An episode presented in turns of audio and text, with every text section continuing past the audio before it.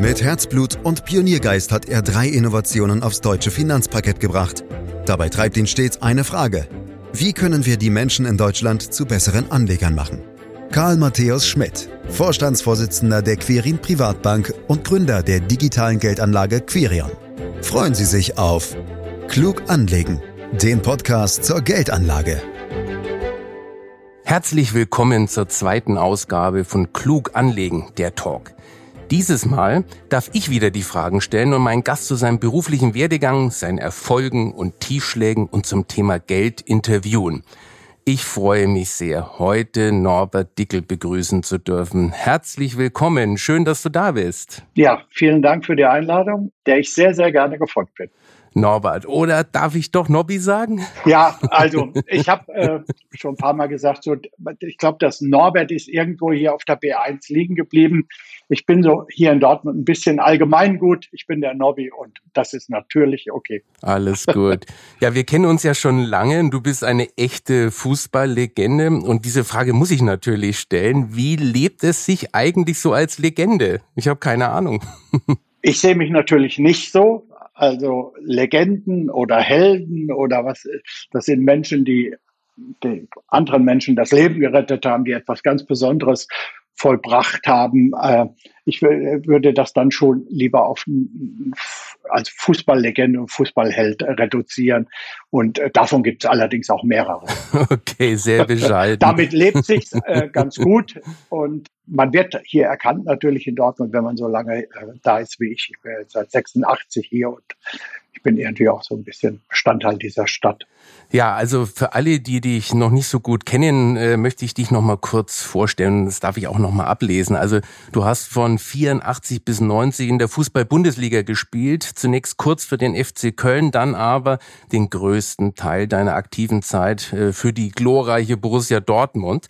Du bist eine echte Berühmtheit, hatten wir gerade schon. Das hängt auch mit dem DFB-Pokalsieg der Dortmunder 89 im Berliner Olympiastadion zusammen. Dort hast du zwei Tore geschossen. Gleichzeitig war es aber fast dein letztes Spiel als Profi, weil du verletzt ins Spiel gegangen bist und deshalb kurz danach deine Karriere beenden musstest. Seitdem bist du der Held von Berlin und hast sogar einen eigenen Fangesang in Dortmund.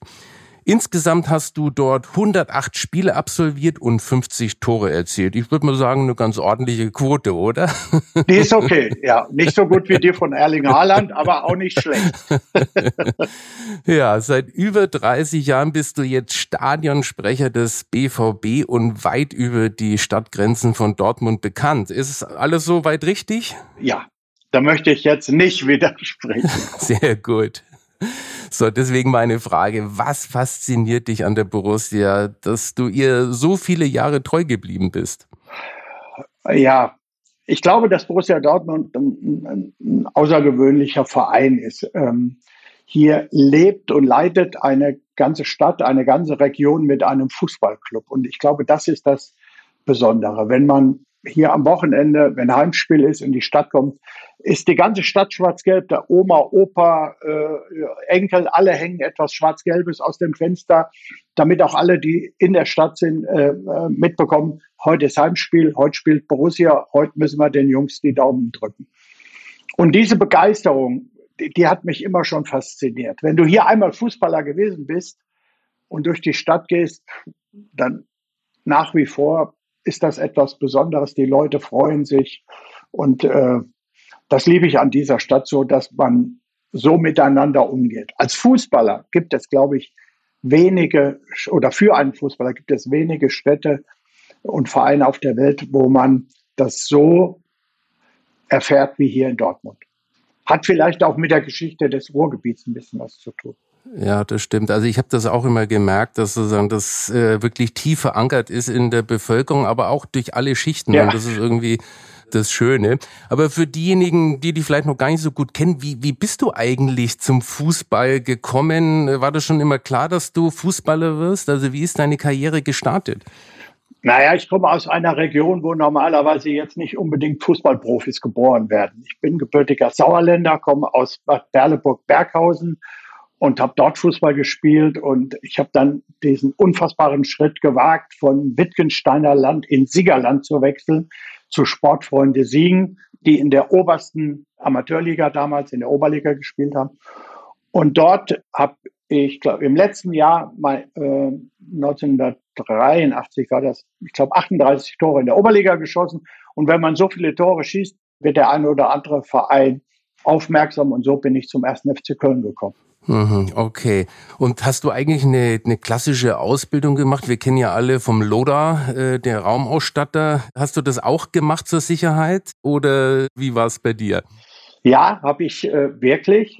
Ich bin ja 61 geboren. Das waren die geburtenstarken Jahrgänge. Jetzt komme ich aus einer etwas strukturschwachen Gebiet. Das Wittgensteiner Land hat jetzt nicht so viele äh, Ausbildungsplätze geboten, wie man sich es gewünscht hat. Ich habe dann in dem Betrieb meines Vaters, beziehungsweise mein Vater war dort Betriebsleiter, eine Lehre als Werkzeugmacher gemacht. Bertie Fuchs hat das gemacht. Das ist, jetzt heißt das, glaube ich, Kunststoff, Spritz und Formgeber oder äh, äh, Mechatroniker. Ich weiß gar nicht, was, wie man das als nennt. Also ich habe ein Handwerk gelernt und das war auch gar nicht so doof. Habe allerdings nur drei Monate, nachdem ich meine Lehre beendet habe, noch dort gearbeitet. Dann ging es zur Bundeswehr und dann zum 1. FC Köln. Okay, sehr gut. Also was ganz Handfestes, das finde ich äh, super. Wir sprechen ja hier im Podcast mit den Gästen auch über Geld und ich habe gehört, dass du bis vor ein paar Monaten gar nicht wusstest, wie du dann von Köln, also mit welcher Ablösesumme du dann äh, zu Borussia Dortmund gewechselt bist. Stimmt das eigentlich? Man sagt, äh, es waren irgendwie 400.000 D-Mark noch? Ja, ganz genau. Das war wirklich so. Äh, äh also man hat natürlich Zahlen gehört und Dr. Raubal, ich, wir sind jetzt schon seit vielen Jahren befreundet, der hat mich damals äh, ja auch noch verpflichtet. Und irgendwann war das, ist gar nicht lange her, dann sagt er abends, weißt du eigentlich, was wir damals für dich bezahlt haben? Und ich sage, Reinhard, wenn ich ehrlich bin, nö, weiß ich nicht, interessierte mich jetzt auch nicht sonderlich. Dann sagt er, 400.000 Mark, alle anderen Zahlen stimmen nicht. Ich sage, ja, 400.000 Mark waren damals ja auch nicht wenig Geld, aber für einen guten Stürmer äh, war das auch nicht so viel. Heute für 400.000 kriegst du ein Bein. Vielleicht. Vielleicht. Vielleicht. Linkes Bein. Wie, wie ist denn das eigentlich? Da ist man so ein ganz äh, junger Mensch, kommt, wie du sagst, aus einem strukturschwachen äh, Gebiet und dann macht man auf einmal Karriere, dann macht, ist man auf einmal berühmt, dann spielt man in so einem riesen Stadion. Wie, wie ist es dann eigentlich, wenn man sozusagen dann im Rampenlicht steht auf einmal? ja, ich, wenn ich darf, würde ich jetzt ein bisschen ausholen, weil die Geschichte einfach so witzig ist. Gerne. Als ich zum ersten FC Köln gewechselt bin, spielten dort Toni Schumacher, Pierre Litbarski, Klaus Allofs, Gerd Strack, Paul Steiner, Matthias Höhnerbach, Peter Lenov, äh, Icke Hessler, Bodo Ilkner, äh, Jimmy Hartwig, Uwe Bein. Das, du, du bist ja auch Fußballfan. Du, du sagst, das ist jetzt nicht die, keine Weltauswahl, sondern das war damals der erste FC Köln. Jetzt kam ich aus dem Sauerland dahin zum ersten Training. Und ich sehe plötzlich meine Idole neben mir. Ich spiele mit denen Fußball. Das war sensationell. Das war aber, es soll jetzt nicht die Geschichte gewesen sein. Dann ist der damalige äh, Trainer Hannes Löhr ist zum Manager Karl-Heinz Thielen gegangen und hat in seinem typisch kölschen Slang gesagt, hören's Kalli, was hast du denn da gekauft? Der Dickel, der kann ja nichts. Wie? Nee, der muss eine Bruder haben, weil der, der hück da war, der kann nichts. So, und dann sagt der Kalitin, ja, der hat aber 38 Tore in der Oberliga und der muss doch irgendwas können. Nee, der kann nichts. Also, das war die erste Begegnung im ersten FC Köln. Eine Woche vor äh, Saisonbeginn spielt im Franz-Krämer-Stadion beim ersten FC Köln immer die Mannschaft, die äh, in der Bundesliga beginnt, gegen die Mannschaft, die äh, nicht beginnt, also mehr oder weniger die Ersatzspieler. Da haben wir 4 zu 3 verloren. Da habe ich drei Tore geschossen. Dem Schumacher habe ich einen aus 25 Meter wirklich genau in den Knick reingeschossen. und dann ist der Kalli Thielen zum Hannes Löhr gegangen und hat gesagt, hören Sie, Hannes, was ich denn noch sagen wollte, der Dickel, der kann ja nichts. Ne? So, und das war mein Beginn beim ersten FC Köln. Also, und der, der mir damals gesagt hat, oder dem Kalli Thielen, dass er nichts kann, hat mich später in die Olympianationalmannschaft geholt. Also er ist nicht nachtragend gewesen. Aber nochmal zurück zum Geld. Du bist ja dann ein junger Mensch und auf einmal verdient man dann äh, viel Geld. Verprasst man das dann alles oder warst du dann eher sparsam, hast was beiseite gelegt oder hast du das dann erst viel später gelernt? Wie, wie, wie ist es dann? Flippt man dann aus als junger Spieler? Ja, ja, als ich hörte, dass ich Fußballprofi werde, flippt man erstmal aus. Wenn man dann den ersten Vertrag vorgelegt bekommt, relativiert sich das. Mhm. Ich kann das sagen, mein erster Vertrag waren 4500 Mark brutto wir waren nicht verheiratet und dann sind wir nach Köln gegangen und dann haben wir uns noch Geld geliehen äh, beim 1. FC Köln, weil ich kam von der Bundeswehr, meine damalige Freundin kam aus der Lehre und wir hatten einfach kein Geld. Dann haben wir uns 20.000 Euro geliehen äh, beim, äh, bei Köln, haben 660 Mark zurückgezahlt, 660 Mark Miete. Naja, und äh, bei 4.500 brutto weißt du ja ungefähr, was übrig geblieben ist. 2.700 netto und dann noch die 1.300 ab. Da warst du bei 12, 1.300 Mark im Monat und die Leute erzählen dir, du bist doch jetzt Fußballprofi, du bist doch jetzt Millionär. und ärgerst du dich dann, äh, wenn du heute die Gehälter siehst? Äh, wir haben vorhin drüber gesprochen, das sind ja Millionengehälter, teilweise äh, zweistellige Millionengehälter, dass du irgendwie dann zu früh dran warst? Dann könnte ich den Job, den ich jetzt mache, nicht machen. Also das, zum Glück bin ich auch 0,0 neidisch. Ich gönne jedem das Optimale und deshalb äh, alles gut. Also ich habe eher im Nachhinein dann, ich habe ja jetzt auch nicht so schlecht verdient. Also äh, jetzt nicht so wie heute, aber es ist ja alles okay. Viel besser ist, dass ich dem Fußball erhalten geblieben bin oder dort bleiben konnte. Das ist viel wichtiger, als vielleicht äh, in der Karriere viel Geld verdient zu haben. Ja, BVB ist ja auch an der Börse notiert äh, als einzigster Bundesliga-Club. Beschäftigst du dich eigentlich privat mit äh, Aktien und bist du Aktionär? Ja, ich bin Aktionär. Wovon kannst du dir sicherlich denken? Borussia Dortmund. Ich habe damals, als bekannt wurde, dass die Aktie für 11 Euro an den Markt geht, habe ich all meinen Freunden gesagt, ich, ich bin Mitarbeiter, ich kriege Vorzugsaktien. Also wenn ihr was haben wolltet, schreibt mir, macht und tut. Und du weißt, was mit der Aktie am ersten Tag schon geschehen ist. Äh, Freunde sind erhalten geblieben. Ah, der Kurs allerdings hat sich etwas nach unten äh, äh, verschoben. Aber alles gut. Ich habe ansonsten, ich hatte mal Deutsche Bank Aktien, hat mein Bruder mir mal gesagt. Äh, aber das ist oh weh. 30, das ist 30 Jahre auch her. so gefallen von 100 auf 10. das war am Anfang meiner Karriere. Also da habe ich mal fünf Stück oder so oder zehn Stück, weiß ich gar nicht. Ah. Äh, die habe ich dann aber auch irgendwie ganz schnell wieder verkauft. Ich bin in der Beziehung ein konservativer Mensch, leider. Manchmal bedauere ich, dass ich da wenig Mut zum Risiko habe. Vielleicht kannst du mir ja noch Tipps geben. Ja, das machen wir natürlich. Aber den heißen Tipp, den gibt's bei uns nicht. Wir legen ganz strukturiert an, wie du vielleicht weißt. Aber vielleicht nochmal zurück zum BVB. Ähm, ihr hattet ja auch wirklich eine schwierige Phase 2005 mit einer beinahe Insolvenz die konnte ja verhindert werden. Das war ja für dich wahrscheinlich auch als Mitarbeiter nicht eine ganz einfache Phase. Vielleicht berichtest du da so ein bisschen, das würde mich sehr interessieren die war wirklich, die war dramatisch. Äh, am Ende mussten wir fragen, ob, wenn wir einen Bleistift kaufen wollten. Also das war, äh, wir wussten ja an dem Tag auch, äh, als in Düsseldorf die Aktionäre sich getroffen haben, wir wussten ja auch nicht, ob wir am nächsten Tag noch Arbeit haben. Das war wirklich hochdramatisch. Auch da gibt's wieder eine schöne Geschichte zu, die dauert nicht so lang.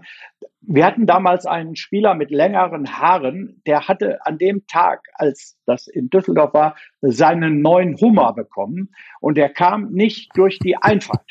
Und dann war der hier an der Geschäftsstelle und äh, Karl, ich, ich schwöre dir, es war so, ich habe das gesehen, ich wollte runter und dem eins auf die Glocke geben.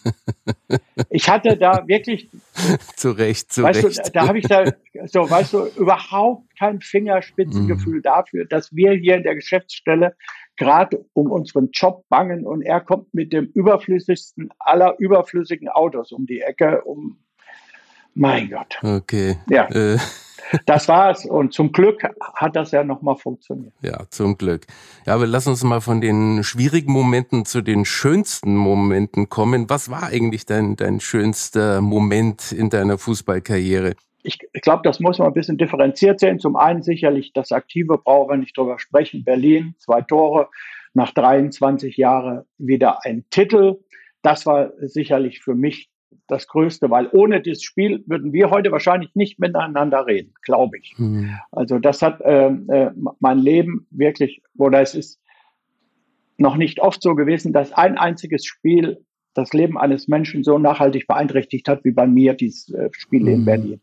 Da gibt es natürlich noch äh, Stadionsprecher, das sind ja auch schöne Momente, da gibt es Malaga, da gibt es München Champions League Sieg, wo ich arbeiten durfte. Es gab schreckliche Momente, Champions League äh, Spiel in London gegen die Bayern, verloren, grauenhaft. Dann gibt es einen, einen, wunderbare, einen wunderbaren 3 zu 3 Sieg gegen Schalke 04 zu Hause. Das sage ich immer, weil wir lagen 0-3 hinten, haben noch einen Unentschieden geholt, deshalb ein 3-3 Sieg. Also es, da habe ich unfassbar schöne Momente. Ich habe das Privileg, jede zwei Wochen da vor 80.000 stehen zu dürfen, das ist schon etwas, äh, was ich sehr schätze und auch zu schätzen weiß, dass ich das machen kann. Ja, das glaube ich dir. Aber wie, wie sieht so ein Arbeitsalltag denn eigentlich aus als Stadionsprecher? Ich habe keine Ahnung. Wie, wie, wie ist es? Also man muss sich vorbereiten. Also ich gehe zum Beispiel gar nicht weg. Am Freitag vor einem Heimspiel gehe ich nicht raus, weil ich eine gewisse Verantwortung habe oder ich habe eine Verantwortung. Ich habe damals ja, war ja damals auch schon tätig als der Anschlag auf die Mannschaft äh, äh, begangen wurde.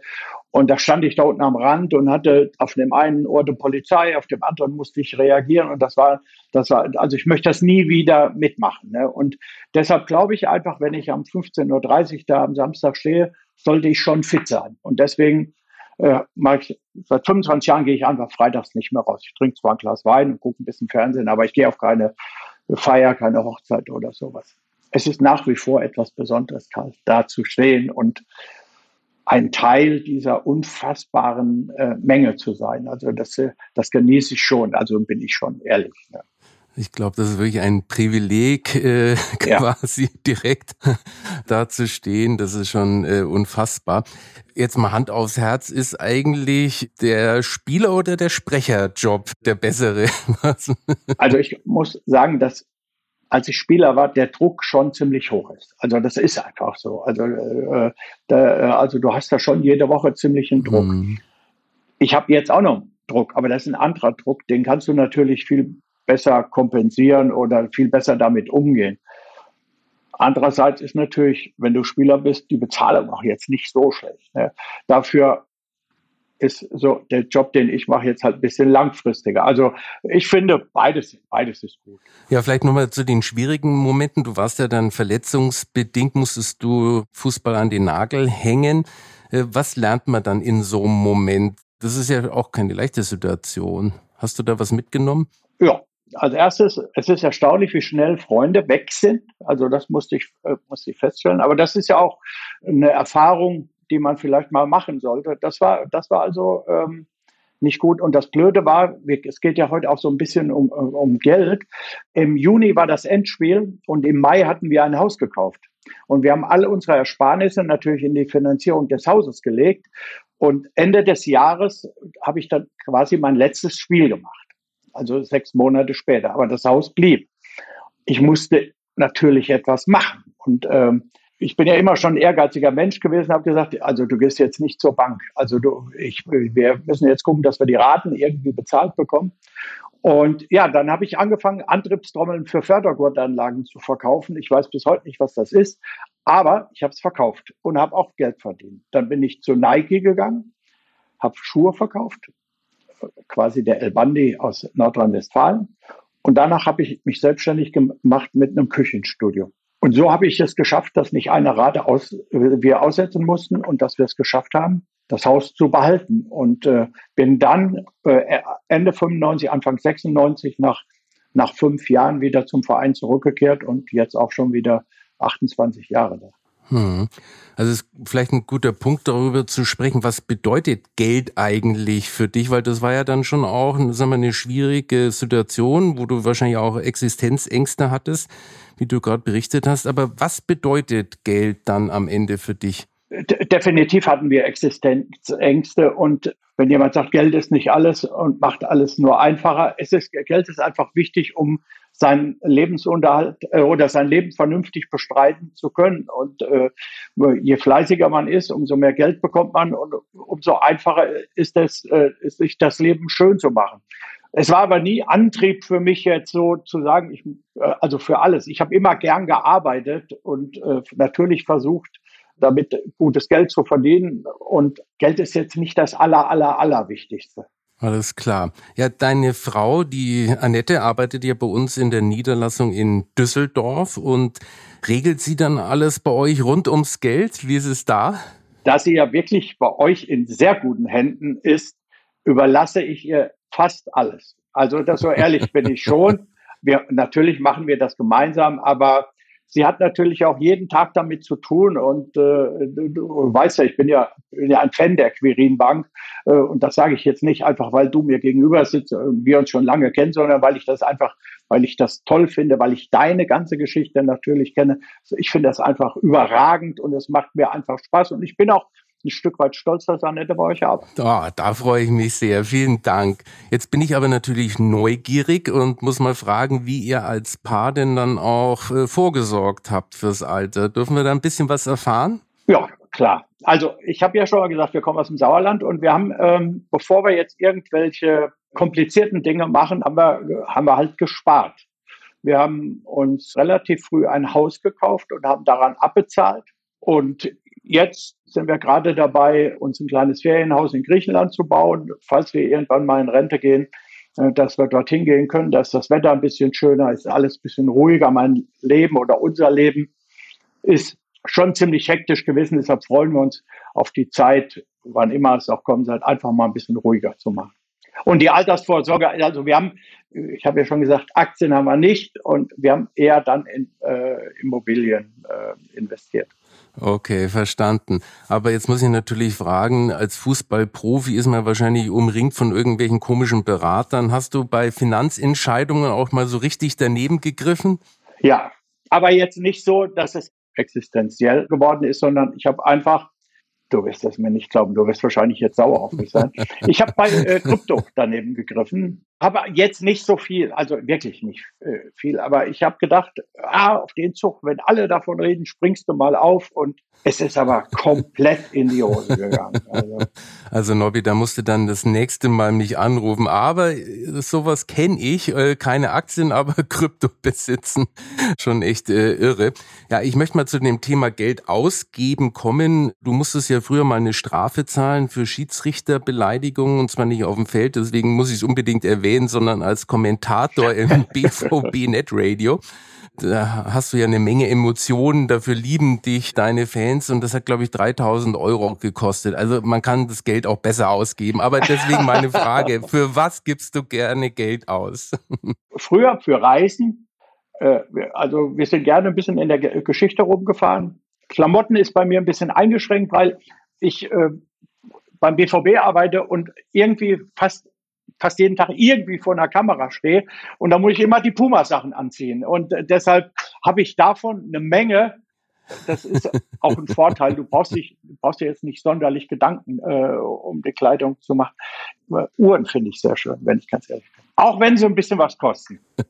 Okay, also Uhren. Das ist das dann auch ein Wunsch neben dem Ferienhaus in, in Griechenland, den du dir noch erfüllen willst? Irgendeine besondere Uhr oder äh, gibt es da noch was anderes, was wir wissen dürfen? Nee, ich habe jetzt im Moment, wenn ich ganz ehrlich bin, äh, keine besondere Uhr mehr auf dem Schirm, äh, weil ich habe einen guten Freund, der ist Geschäftsführer bei Bempe und die, die ich gerne haben wollte, die habe ich. Die, also die Uhren habe ich.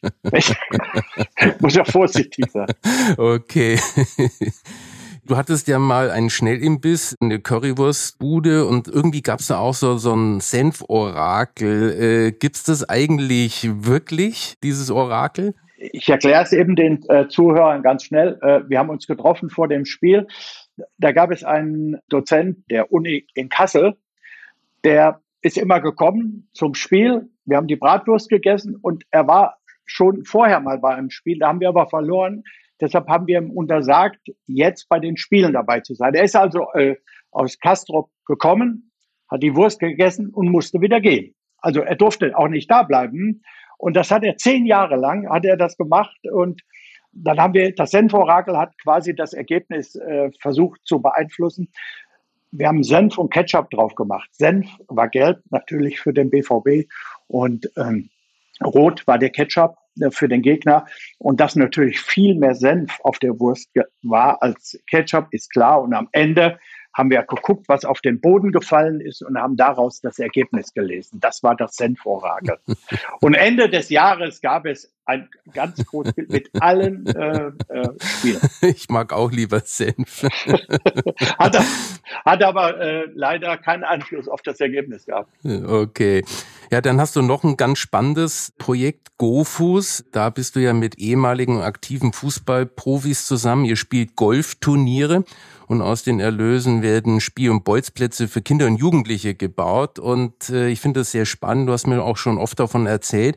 Wie kam es dazu, jetzt Golf und Fußball zu kombinieren? Es war 2001, habe ich einfach, wie, damals habe ich schon ein bisschen Golf gespielt, äh, haben wir nach einer Jahreshauptversammlung dort gestanden und ich habe gesagt, irgendwie engagieren sich oder wird die Popularität der Fußballer nicht genutzt, um soziale Projekte zu unterstützen. Das müsste man eigentlich machen. Und dann sagte der Golfplatzbetreiber, Nobby, wenn du einen Golfclub daraus machen willst, dann stelle ich dir den Platz kostenlos zur Verfügung.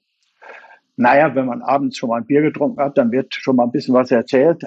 Aber ich habe dann auch, bin dann dran geblieben und wir haben weitergemacht. Ich habe das meinem äh, Kollegen oder Mannschaftskollegen erzählt, habe gesagt, hör mal, würdest du da mitmachen? Ja, ich sag, ja, würde ich. Ich sage, dann ruf du den und den an, ich rufe den und den an. Also dann war, war, waren wir zwei, dann waren wir vier und jeder kriegte die Aufgabe. Wir hatten nach, nach einem Jahr hatten wir schon, glaube ich, 120 Mitglieder. Also das war schon ganz toll. Wir sind ein komplett eigenständiger Golfclub, der beim Deutschen Golfverband gemeldet ist. Inzwischen 530 Mitglieder und wir haben seit 2006 haben wir das eigene Projekt Platz da ins Leben gerufen. 237 Plätze Bolzenspielplätze gebaut. Das heißt, wir haben ab 2006 alle drei Wochen irgendwo in Deutschland, weil das bundesweit ist, Bolzplätze oder Spielplätze eröffnet. Und wenn das jetzt jemand hört und sagt, ja, ich hätte da auch noch einen Bolz oder Spielplatz, geht bitte auf platz-da.com. Da könnt ihr euch eintragen und es ist nicht unwahrscheinlich, dass wir dort auch dann einen Bolzplatz bauen. Wir haben die finanziellen Mittel und würden gerne weitermachen. Super, finde ich eine ganz tolle Initiative, auch mit echt äh, Wirkung. Ist ja unglaublich, wie viel ihr da schon gebaut habt. Norbert, ich komme ja so langsam zum Schluss und ich muss natürlich die Frage stellen, wo du dich in fünf Jahren siehst. Aber jetzt mach uns bitte nicht traurig. Nee. du hast uns gesagt, hast du ein schwarz-gelbes Herz?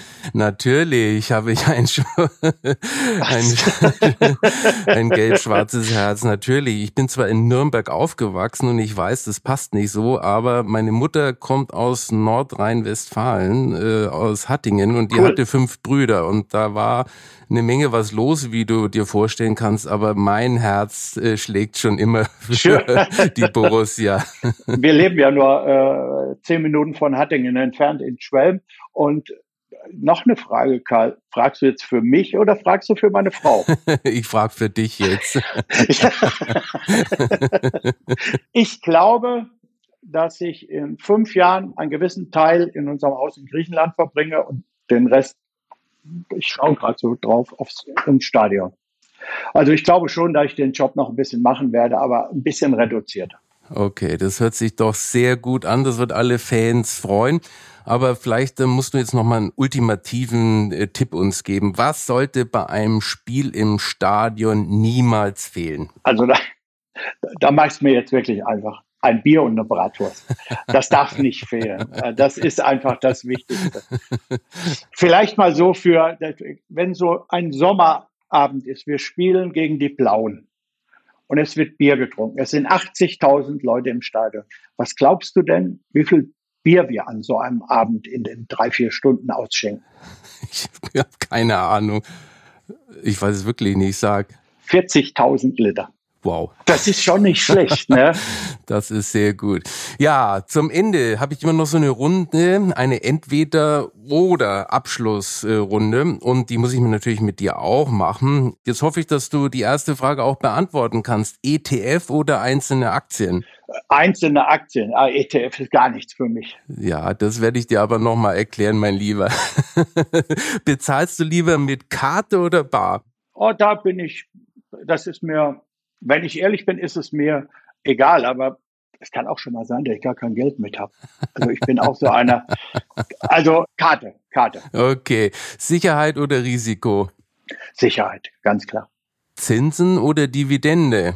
Natürlich. Aus dem Gespräch hast du es rausgehört, Zinsen. Okay. Und Gold oder Krypto das nächste Mal? Ganz einfach, Gold. Ich liebe Gold gegenüber Krypto. Sehr gut. Gewinne sparen oder investieren? Naja, da bin ich, äh, ich glaube, wenn da was Interessantes wäre, würde ich auch investieren. Habe ich ja auch öfter schon gemacht. Ich habe eine gewisse Risikobereitschaft habe ich schon. Prinzipiell spare ich aber auch gern. Okay, und ich glaube, die Antwort wird alle überraschen. Bauch- oder Kopfmensch? Ich bin totaler Bauchmensch. so, wir haben natürlich noch zwei Fußballfragen. Südtribüne oder Loge? Südtribüne, ganz klar. Das ist, äh, ich stehe ja quasi. Darf ich dich einladen? Natürlich. 81.365 oder 62.261 das Erstgenannte. Da geht es um äh, den wahren Fußball und das andere ist ein seelenloser Fußball. Betontempel. Sehr gut. Vervollständige bitte den Satz. Finanziell unabhängig zu sein bedeutet für mich? Finanziell unabhängig zu sein wäre etwas sehr Beruhigendes. Okay, vielen Dank, lieber Nobby, für dieses wunderschöne Gespräch. Hat mir sehr Spaß gemacht und ich drücke die Daumen weiter für euch, Annette und dich und natürlich für die Borussia. Danke, Nobby, für diesen wunderschönen Podcast. Sehr gern geschehen. Ja, dieser Podcast erscheint jeden Freitag. Am besten abonnieren Sie ihn direkt, um keine Folge zu verpassen. Wenn es Ihnen gut gefallen hat, können Sie es natürlich auch gerne teilen. Und ja, dann bis zur nächsten Woche. Dann wieder mit Andreas und mir. Das war Klug anlegen der Podcast zur Geldanlage der Quirin Privatbank mit dem Vorstandsvorsitzenden Karl Matthäus Schmidt. Wir freuen uns über Ihre Rückmeldungen und Themenwünsche, die Sie uns gerne an podcast.quirinprivatbank.de senden können. Die Quirin Privatbank steht für echte Unabhängigkeit, da sie auf Provisionen und hauseigene Produkte verzichtet. Das innovative Anlagekonzept Marktmeinung Wissen beruht auf bewährten Erkenntnissen der Finanzmarktforschung und investiert frei von Prognosen in den weltweiten Kapitalmarkt. Die Bank unterstützt interessierte Anleger bei der Altersvorsorge und dem langfristigen Vermögensaufbau. Mehr Informationen erhalten Sie unter querinprivatbank.de.